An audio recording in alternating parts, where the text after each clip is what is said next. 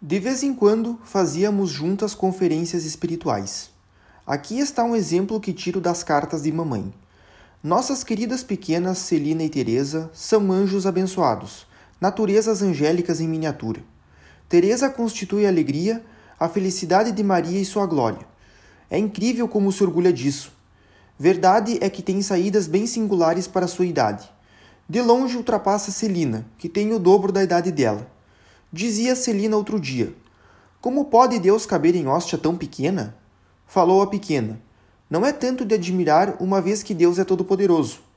Que quer dizer, que quer dizer todo-poderoso? É fazer tudo o que ele quer. Um dia, julgando-se muito crescida para brincar com boneca, Leônia veio procurar-nos a nós duas com uma cesta cheia de vestidos e de lindos retalhos para fazer outros. Por cima estava colocada sua boneca. Tomai lá, minhas irmãzinhas, diz-nos ela. Escolhei, dou-vos tudo isto. Celina estendeu a mão e tomou um pacotinho de alamares que lhe agradava. Após um instante de reflexão, estendi a mão por minha vez e declarei: Escolho tudo, e apoderei-me da cesta sem outra formalidade. As testemunhas da cena acharam o caso muito justo. A própria Celina nem pensou em reclamar. Aliás, brinquedos não lhe faltavam. Seu padrinho cumulava de presentes e Luísa descobria meios de arrumar-lhe tudo quanto desejasse. Este pequeno episódio de minha infância é o apanhado de toda a minha vida. Mais tarde, quando se me tornou evidente o que era perfeição, compreendi que para se tornar santa era preciso sofrer muito, ir sempre atrás do mais perfeito e esquecer-se a si mesmo. Compreendi que na perfeição havia muitos graus e que cada alma era livre no responder às solicitações de Nosso Senhor, no fazer muito ou pouco por Ele, numa palavra, no escolher entre os sacrifícios que exige. Então, como nos dias de minha primeira infância, exclamei: Meu Deus, escolho tudo. Não quero ser santa pela metade. Não me faz medo sofrer por vós.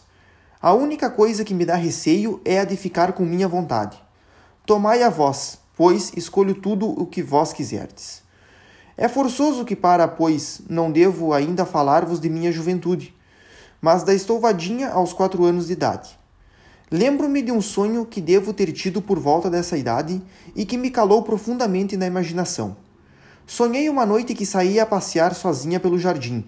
Chegando ao pé dos degraus que precisava subir para ali chegar, estaquei tomada de pavor. Diante de mim, rente ao caramanchão, havia uma barrica de cal e sobre a barrica dançavam, com espantosa agilidade, dois medonhos diabinhos, não obstante os ferros de engomar que tinham nos pés. De chofre lançaram sobre mim seus olhares chamejantes, mas ao mesmo instante, parecendo muito mais assustados do que eu, precipitaram-se da barrica abaixo e foram esconder-se na rouparia que ficava de fronte. Ao vê-los tão pouco valorosos, quis saber o que iriam fazer e acerquei-me da janela. Lá estavam os míseros diabinhos a correr por sobre as mesas, não sabendo o que fazer para se esquivarem do meu olhar. De vez em quando chegavam até a janela e olhavam com um ar inquieto, se eu ainda estava lá, e como sempre me avistassem, começavam a correr de novo como desatinados. Sem dúvida, este sonho nada tem de extraordinário. Acredito, no entanto, que o bom Deus permitiu que guarde sua lembrança, a fim de me provar que uma alma em estado de graça nada deve temer dos demônios, que são os poltrões, capazes de fugir diante do olhar de uma criança.